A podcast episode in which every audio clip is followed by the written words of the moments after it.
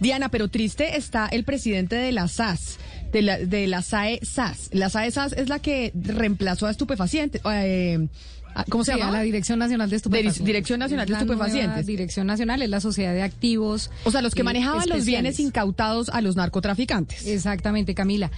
Y triste y preocupado más que triste está el doctor Andrés Alberto Ávila Ávila, presidente de las AESAS, Camila, porque en los últimos días ha recibido amenazas contra su vida, la de sus hijos, la de sus padres y su entorno familiar. Estas eh, amenazas, Camila, al parecer provienen eh, de gente que se ha sentido algo incómoda por las denuncias eh, y las investigaciones que viene haciendo el presidente de la SAE por unas estafas que se vienen presentando desde hace algunos meses de gente que usando a la, a la SAESAS eh, asegura tener, eh, ser depositarios de bienes en arriendo, en venta o en o, sociedades que tiene la SAESAS y estafan a las personas. Entonces, lo, lo coyuntural con esta, con estas denuncias que ha venido presentando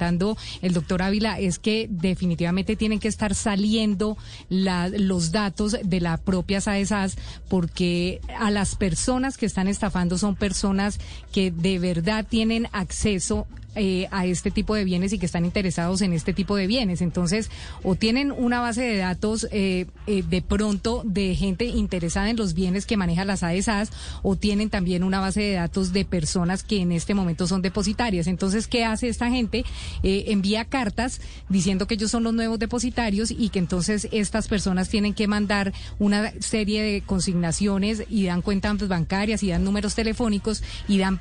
contactos para que la gente se presente entonces la gente piensa que es verdad que cambió el depositario, consignan una cantidad de montos y cuando se dan cuenta están estafados. Estas denuncias llevan ya un tiempo, las AESAS las viene eh, trabajando junto con la Fiscalía y la Policía Nacional para, para dar con, con esta banda de estafadores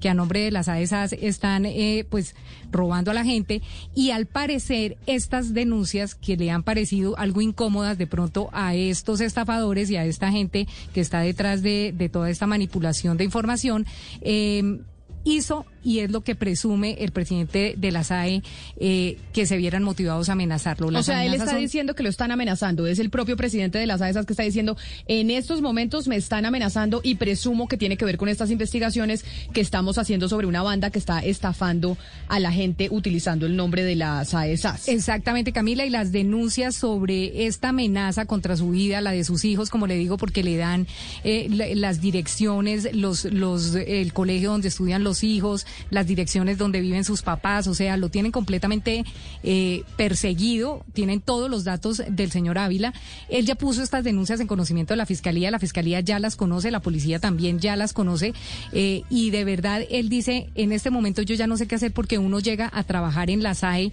por limpiar la entidad, por tratar de no hacer lo que se hacía antes en la dirección de estupefacientes y resulta que recibe amenazas por estar haciendo el trabajo y él dice, yo sí he tenido que sacar mucha gente de las AESAS y he tenido que... Eh,